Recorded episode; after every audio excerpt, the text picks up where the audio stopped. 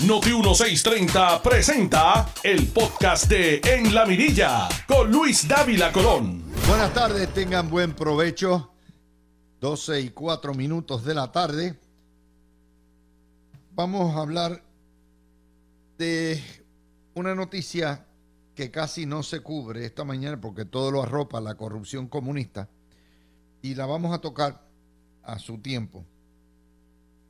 Pero la noticia más importante que está hoy por los efectos que tiene en la vida cotidiana de todos ustedes es la cartica que le envió la Comisión Cameral de Energía Federal a la secretaria de Energía, Jennifer Granholm, otra de las tutoras que el viejito Biden nos puso, para que rinda cuentas sobre sus junkets a Puerto Rico, cuatro viajes en cuatro meses, y qué rayos ha hecho, porque no avanza ni el desembolso de fondos ni la reconstrucción de la red.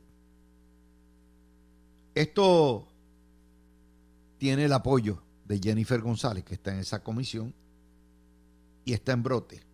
Pero déjenme decirles un cuento. No es solamente de Jennifer González. Es del gobierno de Pierluisi. Es de Luma. Es de Autoridad de Energía Eléctrica. Que saben que cuando viene la secretaria aquí, Casablanca, las independentistas que corren Casablanca, los asuntos de Puerto Rico en Casablanca, la llevan a cuánto comité hay y andurrial hay independentista y la pasean y mira aquí el circuito solar y mira esto y jónete con la comunidad tal y con, todos los independentistas. Y a la hora de los tomates, la doña apenas se reúne con funcionarios públicos, los fondos siguen aguantados los proyectos siguen cayéndose en cantos, esperando la permisología, esperando que los fondos asignen. Y la tienen, oiga, la ponen para arriba y para abajo, como la puerca Juan Bobo. Para arriba y para abajo. La visten y la tienen y la llevan allá a Casa Pueblo. Si no a Casa Pueblo, a las comunidades de Ponce. Si no a las comunidades de Ponce, si a las retrancas de los infiernos en la montaña. Y obviamente la gente, los republicanos, en este caso la comisionada residente con mucha razón dice, ¿qué diablo es esto? ¿Para quién trabaja esta doña? No es para Puerto Rico. ¿A eso que se debe? ¿Y por qué yo digo que tiene un efecto? tiene un efecto devastador. Todos los días en Guainabo, tres y cuatro veces amanecen sin luz. Y se pasan y vuelven ya atrás. Y eso que el alcalde de Guainabo trabajó en energía eléctrica, tiene excelente contacto, pero no hay. Porque no le echen la culpa a Luma. Los apagones en Guaynabo vienen de tiempo, mm, oiga, ancestral. ¿Por qué? Porque la red está caduca, está completa. Los transformadores vuelan en pedazos, los machetes se caen, las líneas y el huracán hizo añico, pero no es Guaynabo nada más, es toda la isla. Y los fondos no acaban de llegar y llevamos siete años. Y traen a la doña para acá y para allá. ¿Y qué es lo que pasa? Entonces, naturalmente, ahí viene Nidia Velázquez y Grijalva, esto es abusivo, esto no es, no, no es abusivo. Tienen que estar aquí para que ustedes vean dónde la llevan. Cuatro viajes de una secretaria de un departamento federal en menos de cuatro meses, la llevan para aquí para abajo. Y eso me lleva precisamente a lo que les he dicho, que todos los asuntos, todo lo que ha hecho Biden sobre Puerto Rico es un fraude, porque le entregó los asuntos de Puerto Rico no a los funcionarios electos, no a personas que representan a Puerto Rico debidamente, sino se lo entregó a esta doña, la Yuli Chávez y la Cieja Zorita, que son los que pican el bacalao y pican el bacalao para los independentistas. Aquí no existe nada más para el gobierno de Biden que no sea el independentismo socialista.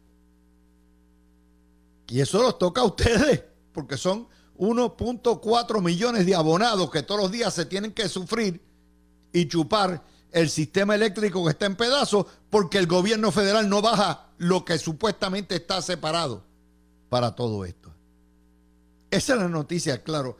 Me pueden hablar de Nogales, me pueden hablar de cuánto chisme hay, pero esta noticia llega. Y ustedes se preguntan, ¿eh? ¿Esto es un chisme republicano? Ah, ah. ¿Usted se cree que Pierluisi no le, no le dijo a Jennifer González, radicar una querella esta, es pues yo no puedo porque somos demócratas, pero mételo cabrón al corral, que explique y que traiga por qué tanto vieja, viaje y a dónde ha ido y qué es lo que ha hecho. Esa noticia se las trae y va a traer punta. Va a traer punta. Mientras tanto, el gobernador endosa la reelección de Biden y llamó a la directora de Asuntos de Puerto Rico en Casablanca, ahora directora de la campaña, para decirle, cuenten conmigo. ¿Cómo fue? Cuenten conmigo. Te dice, no, no va a ser. No, say it ain't so, Pero no, no hagas eso. Es decir, que el gobernador se montó en la comparsa de uno de los presidentes más injustos, más embusteros que ha tenido Puerto Rico y que ha maltratado a Puerto Rico como Mr. Trump. Le preguntan a Federico de Jesús, que lo ponen como consultor demócrata. ¿Cómo fue, Yuyo? El nuevo día dice que es consultor demócrata. Y ese no es cabildero para el nuevo día, porque como es populete independentista, es consultor demócrata. Si fuera un funcionario electo para validar los votos de plebiscito, le llaman cabildero, activista.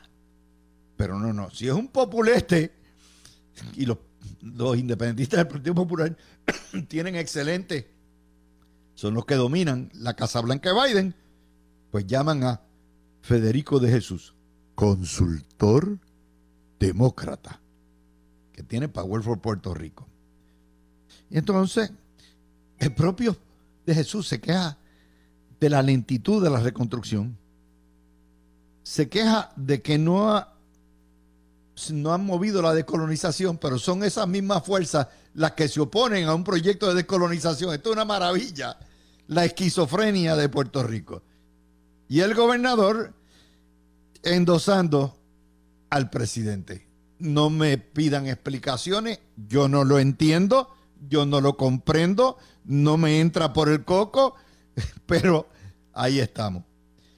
Las dos noticias empatadas, porque después de todo, el jefe de Jennifer Granholm es Joe Biden, y cuando y Jennifer Granholm no le hace caso ni a Pierluisi, ni a, Energía Eléctrica, ni a nadie, y entonces van y apoyan a Biden. Es una maravilla, pero ¿qué vamos a estar?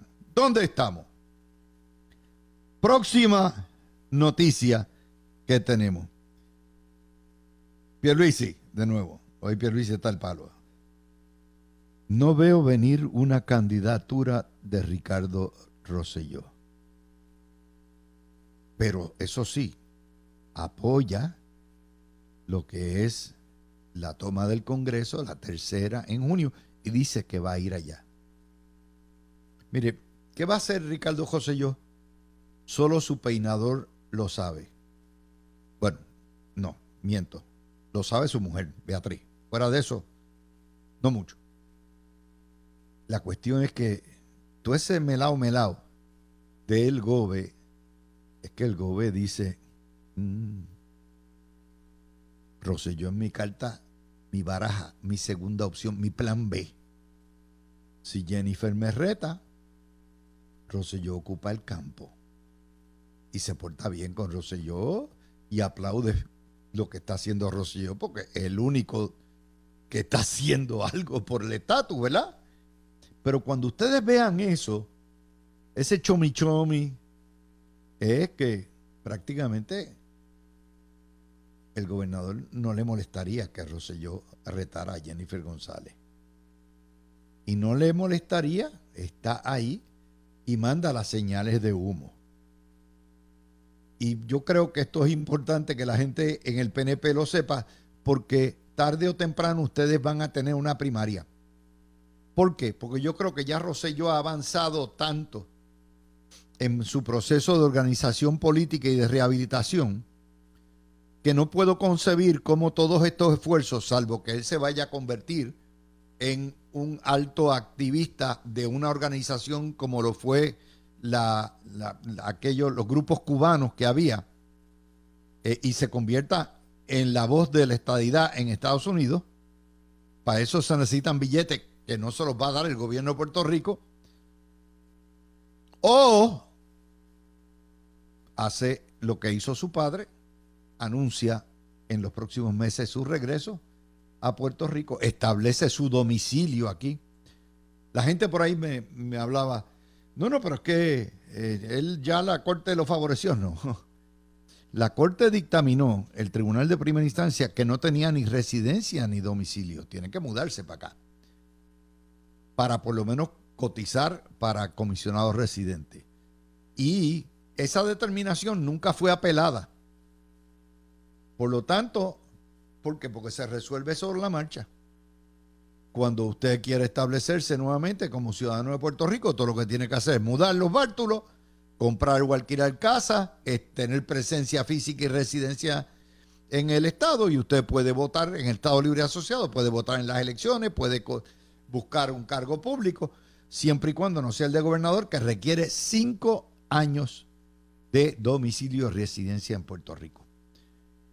Pero el gobernador está, mire, mire, mire, está avanzando, está sobando la masa, por si acaso. Por si acaso.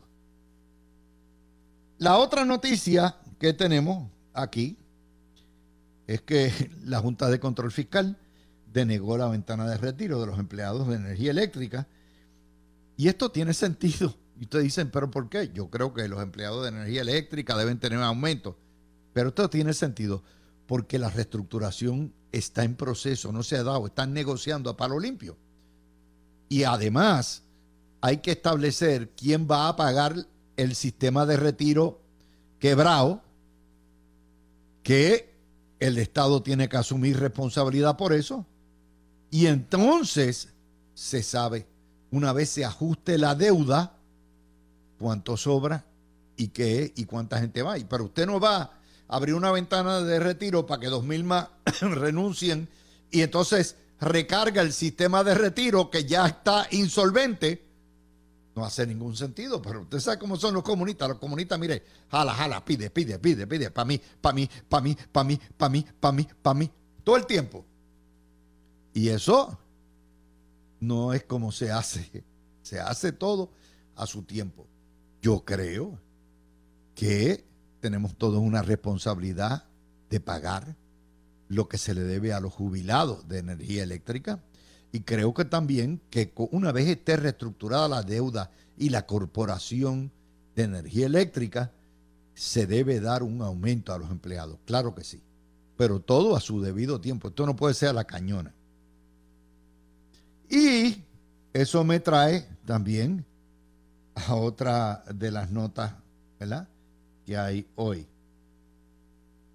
Esa nota tiene que ver, ahora vamos a donde Mariana Nogales, porque hoy hay un solo video. Mariana Nogales engañó, ocultó ingresos, no pagó contribuciones, no reportó en sus informes las propiedades y los, y los ingresos de su propiedad y lo admitió. Pero dijo que era un error, que eso era una tontería. Dijo que había, eso era todo parte de un error. Entonces Nogales, eh, sencillamente, ahora que vienen las acusaciones formales del fiscal especial independiente, ahora dice que todo esto es inventado, que todo esto es una patraña, que le tienen miedo. Vamos a entender que Mariana Nogales no es distinta a cualquier contribuyente que tiene que rendir planillas honestamente y rendirle a César lo que es de César. Si bien es cierto que este secretario de Hacienda ha sido condescendiente, generoso con los contribuyentes, y es de los que cree, contrario a Juan Zaragoza, Juan Zaragoza te metía preso. Paquito Pared te da planes de pago y todos los breaks. Y esta señora ha tenido más de dos años para hacer planes de pago, hacer lo que fuera, pero no lo hizo. Acaban de meter a dos influencers, le metieron cargos criminales. Y eso que no son figuras públicas, los influencers, pues, porque no reportaron ingresos. Eso es lo primero.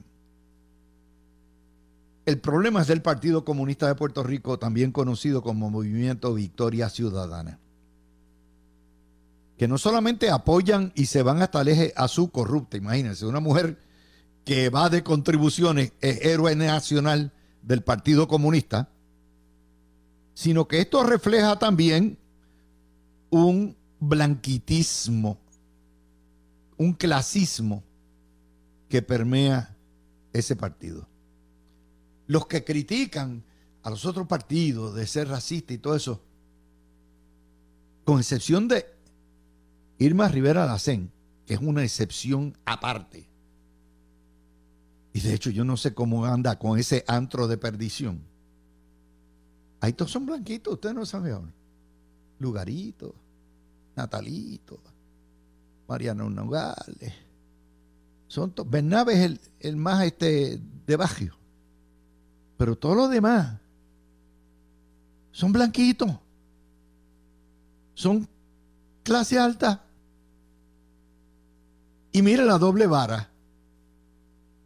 A Néstor Duprey, que es un hombre respetado, honesto, decente, lo sacaron por meramente alegaciones. Nunca le radicaron cargo, no cometió un solo delito pero era Néstor Duprey, uno de los fundadores del partido. Néstor es de campo. Néstor no es de los blanquitos de clase alta de estos, de los natalitos de la vida y los lugaritos. Pero vamos a más. Al propio Betito, que anda defendiendo todo esto, les dieron la pata en la mogolla hace dos domingos. Dijeron, aquí no hay lugar para nadie que no sea independentista. Digo, Betito no se ha dado, que le dieron, no se ha dado por enterado, pero también. Y Betito, que yo sepa, no tiene ninguna acusación criminal entre las costillas. ¿Vieron la doble vara? Esta gente acusa de corrupto a todo el mundo. A todo el mundo. Te ve, pap, tú eres un corrupto. Todos se montan en una torre de marfil somos más papistas que el Papa, somos la salvación. Crean un esquema inconstitucional y criminal para reclutar electores en Estados Unidos para que vengan a vaciar listas y a votarle a ellos el año electoral. Un trampeo horrible. Y ellos son honestos. Y ellos protegen sus propios corruptos. Esos son los comunistas de Puerto Rico. Sí, al gran Natal que daba carne pejo a los policías y era líder de las revoluciones estudiantiles. Sí, el gran Natal que le dio una gran clavada al partido que lo eligió, que se llama el Partido Popular. Sí, esos son los héroes de esta patria. Y estos son los héroes que tan pronto un PNP, un popular, lo cogen con las manos en la masa, ¡pam! Les piden la renuncia antes de radicarse cargo. Eso es así, se lo hicieron al alcalde de Ponce, se lo hicieron a los alcaldes del PNP. Todo el tiempo, tan pronto surgió el rumor, tienen que renunciar. Pero ellos no se aplican porque son una trulla de blanquitos come M. Esa es la verdad. Hipócrita, como decía Tomás Rivera Schatz esta señora Nogales es comunista socialista en Sol y Playa, en el oeste, y es capitalista terrateniente en el este, en Palmas del Mar. Esa es la hipocresía, son hipócritas ambulantes. Y la corrupción está en no decirles ustedes la verdad. Ellos no, no, no, no, ellos no son independentistas. No me llames comunista. Yo no soy comunista. Claro, mi pana es Maduro, Díaz Canel, es Ortega, pero no nos llamen comunistas. Creemos en que no puede haber empresa privada, creemos en todo eso, pero no nos llamen socialistas, no nos llamen independentistas porque nosotros somos un partido tan y tan grande que hasta el morón de Betito cabe aquí y le pasamos por la piedra y se queda como morón. Esos son. Lo que hay aquí no es persecución, pero ustedes se han fijado cómo la prensa se trata, cómo cubre esto. Es un pequeño lío, es un pequeño problema ético. Es, es qué sé yo, que la prensa no le da la importancia.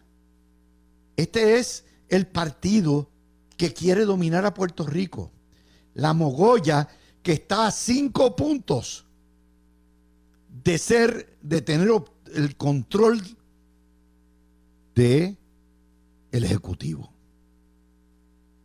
Y no les dicen a ustedes que van para la independencia. Este es el partido que habla de la libre determinación y se rehúsa a aceptar el resultado inapelable de las urnas en tres plebiscitos a favor de la estaida. Es el partido que habla de la independencia por lo bajo, que quiere ir al socialismo, pero cuando se radica un proyecto de consenso de libre determinación, donde está incluida la independencia dos veces, no, no, no, no, no. Eso es trampa. Eso es trampa. Ese es. Son un saco de trampa. Los comunistas en Puerto Rico son un saco de trampa continuo. Son el partido más deshonesto y más corrupto que hay. Y después tienen los pantalones de acusar a los populares y a los PNP. No, nosotros somos distintos. Son tan corruptos que no hacen ni primaria. Y hablan de democracia. Ese es Nogales. Ese es Natalito. Esa es la Lugarita. Esos son. Y hay que decirle los puntos, ponerle los puntos sobre las IE. Porque ellos, en su arrogancia y su prepotencia, lo saben todo. Ellos tienen todas las decisiones, pero no le dicen a ustedes ¿Cómo van a levantar el dinero cuando esto sea una república socialista? Porque eso es parte del truco, son unos truqueros, son unos fequeros. Y esto había que decirlo. Y apenas estamos comenzando. Así que con eso, eh, y decirles que en efecto, la comisionada electoral del Partido Victoria Ciudadana confirmó la denuncia que yo hice la semana pasada, que están reclutando, buscando electores debajo de las piedras en Estados Unidos para que vengan aquí a votar como turistas electorales a favor de ellos. Está, dijeron, no, eso es perfectamente legítimo, dijeron. Este es legítimo. Pero ahí estamos. Con eso, mi gente, son las y 28. Hacemos la pausa. Un solo video hoy. Venimos con Alan Maccabi. Tú escuchas el podcast de En la Mirilla con Luis Dávila Colón por Noti1630. De vuelta con ustedes, mis amigos. Hay otros temas que vamos a cubrir también ahorita eh, y tiene que ver uno de ellos con Neil Ware, que ha sido un ciudadano americano que nace en Guam y se ha dedicado su vida a buscar la igualdad para los territorios y la descolonización, junto con un grupo de jóvenes creó un nuevo grupo contra el colonialismo, tratando de unir todos los territorios, Right to Democracy, eso lo vamos a discutir ahorita. La parada boricua de Nueva York fue dedicada a Guadilla y artistas independentistas, y muy bien, yo creo que se merecen un gran homenaje, Silverio, Jacobo, Chucho, todo ello, pero eso no quiere decir que esa parada de Nueva York, al igual que la parada de Orlando, son paradas politiqueras, populetas, a todo lo que da, y eh, esos son los diásporos que controlan eh, más o menos, imagínense, llevan años aquí trabajando en Estados Unidos sobre esto, Estados Unidos continentales. También... Eh, las notas del Centro de Periodismo Investigativa, que no encuentran qué más buscar de Ricardo José yo buscando a ver cómo hablan peste. Ese es George Soros. Eh, a eso es que se dedican. Es el tipo de periodismo que hay en Puerto Rico. Y, de hecho, el periodismo que se practica es tan, tan, tan bajuno que Metro publica, no es solamente Metro, lo hizo el Nuevo Día también este fin de semana, dan instrucciones de dónde se pueden reunir, cuáles son las rutas y dónde van las marchas del primero de mayo. O sea, lo que nunca, promoción de rutas y todo eso lo hace la prensa puertorriqueña. Vamos a empezar con Alan Maccabi, republicano de toda la vida. Alan, el presidente de tu partido en Puerto Rico endosó la elección de Biden y llamó a Julie Chávez, la que nos echaba todo el tiempo, para decirle, cuenten conmigo. Yo sé que tú no eres trompista, pero ahí está, eres republicano. Adelante, Alan. Definitivamente, Luis, primeramente un privilegio, un placer siempre todos los miércoles estar contigo en la mirilla y con esa gran audiencia que tienes todos los días por Noti 1630. Claro que sí, soy republicano, soy conservador a orgullo y soy republicano del partido de Ronald Reagan y de Abraham Lincoln. Y lo que aspiro es una nueva reorganización conservadora republicana, un nuevo líder eh, republicano que eh, recordemos lo bueno de todos los líderes anteriores, incluyendo a Donald Trump, y que todos nos podamos unir. Y ya vemos que en Florida pues viene una nueva ley que ya va a liberar a Ron DeSantis, el que pueda ya lanzarse sin tener que renunciar. Ahí queda contemplado pues que Ron DeSantis se está preparando para ser uno de los aspirantes. Y a tu pregunta, Luis, definitivamente Puerto Rico y la fortaleza es un espejo de la Casa Blanca, una Casa Blanca demócrata liderada por un grupo de izquierda socialistas de cartón y lamentablemente en Puerto Rico pues tenemos ese tipo de liderazgo. Yo soy estadista, eh, yo soy PNP, pero el PNP necesita transformarse, el PNP necesita volver a sus orígenes y los orígenes eran donde demócratas y republicanos se sentían todos contentos en una casa de centro derecha, eh, ya hay demasiados partidos liberales de izquierda, eh, partidos que no representan la vida, los valores, la familia y los intereses de la inmensa mayoría de los puertorriqueños. Y como tú lo traes, esas cosas me ocupan, tenemos que estar muy pendientes porque es un espejo la fortaleza de la Casa Blanca, de un J.J. Biden, un Joseph Joe Biden, que no está capacitado para ser presidente, que lo hemos visto, que la izquierda radical es la que manda desde la Casa Blanca. Y lo triste de esto, Luis, es que este anuncio de que él regrese eh, es muy preocupante a sus 81 años porque cada día estará peor y cada día pudiera entonces tener más fuerza esa izquierda radical socialista de cartón que ha quitado sanciones a Venezuela, a Nicaragua, a Cuba y que nos preocupa y nos ocupa mucho. Vamos a ver qué va a suceder. Yo soy de los que creo que el, fíjate una cosa, en eso los mogolleros están al frente. Los mogolleros eh, unen los esfuerzos de dos partidos por el mismo ideal, que es el comunismo y el independentismo.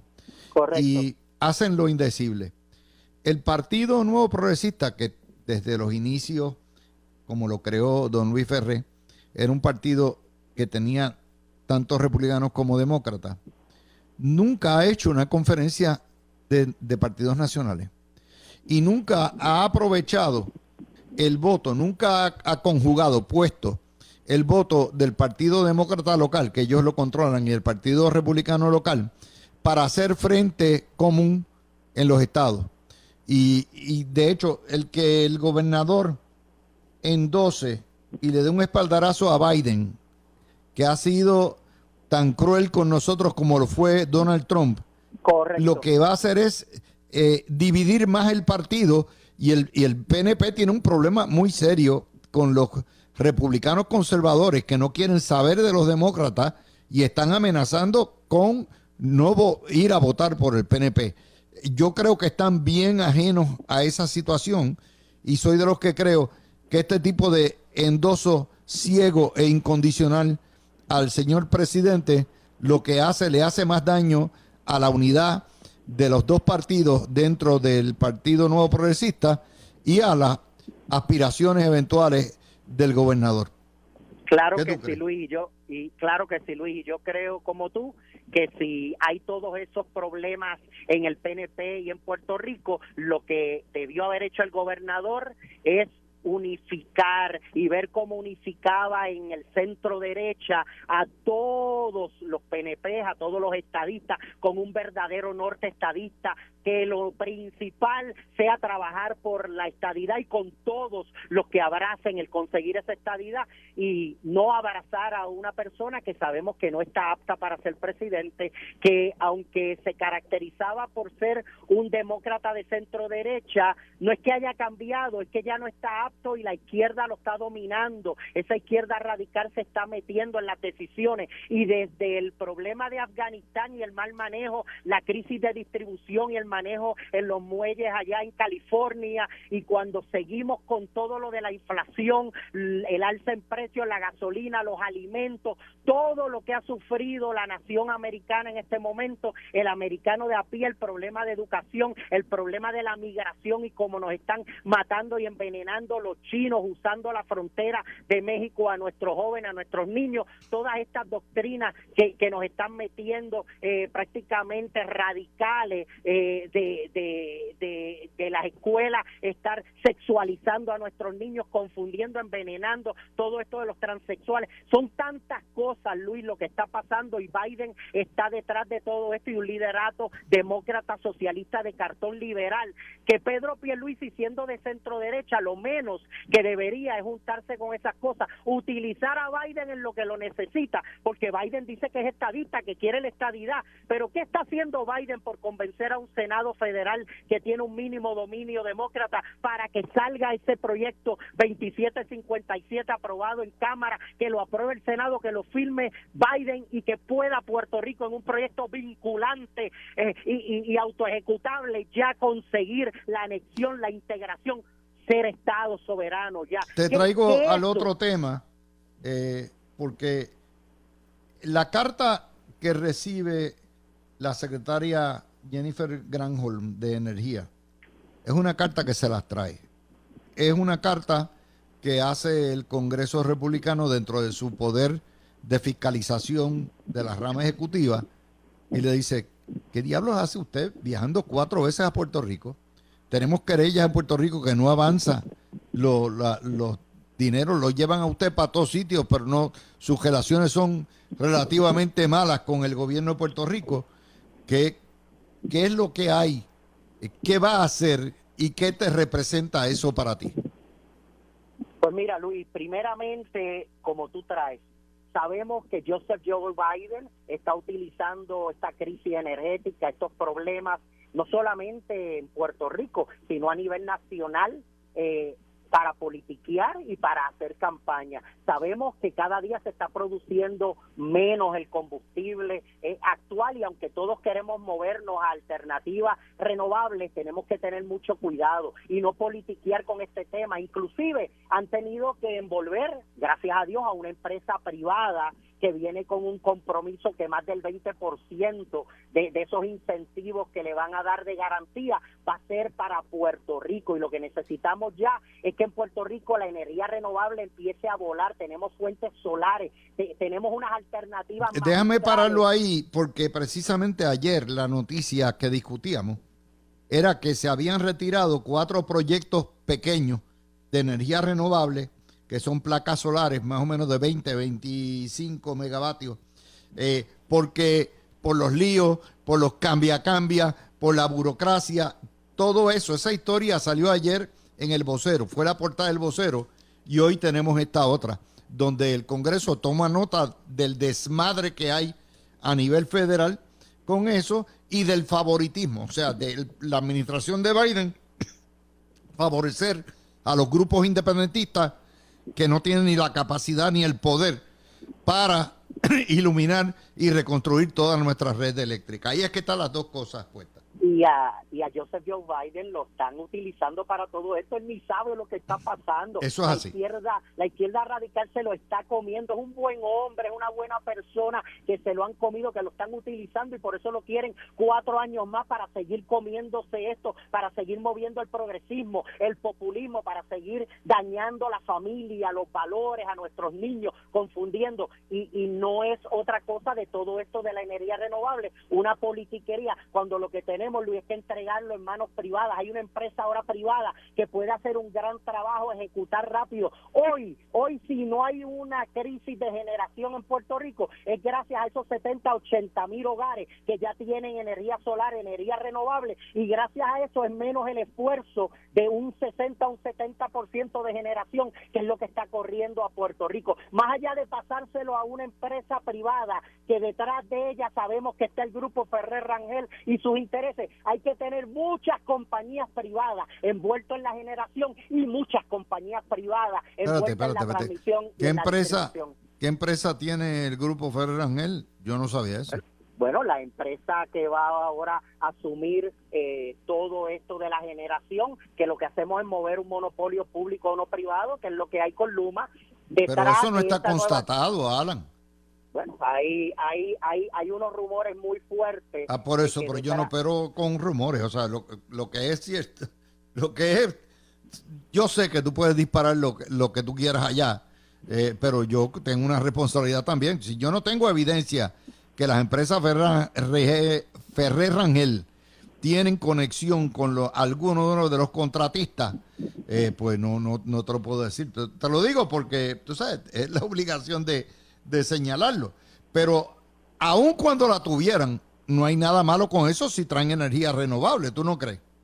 No, definitivo. Yo simplemente te estoy trayendo el comentario. En ningún momento he dicho que es nada ilegal. Lo que no me gusta es que no la vemos la cara porque con mover monopolios del Estado gubernamentales mediocres e ineficientes a moverlos a un monopolio privado, aunque va a operar mejor, porque vemos que Luma está trabajando mucho mejor de lo que había antes, ya no hay los problemas de uniones y, de la UTIER. Sí, pero no le digas eso a la gente, Ainabo, que están que prenden.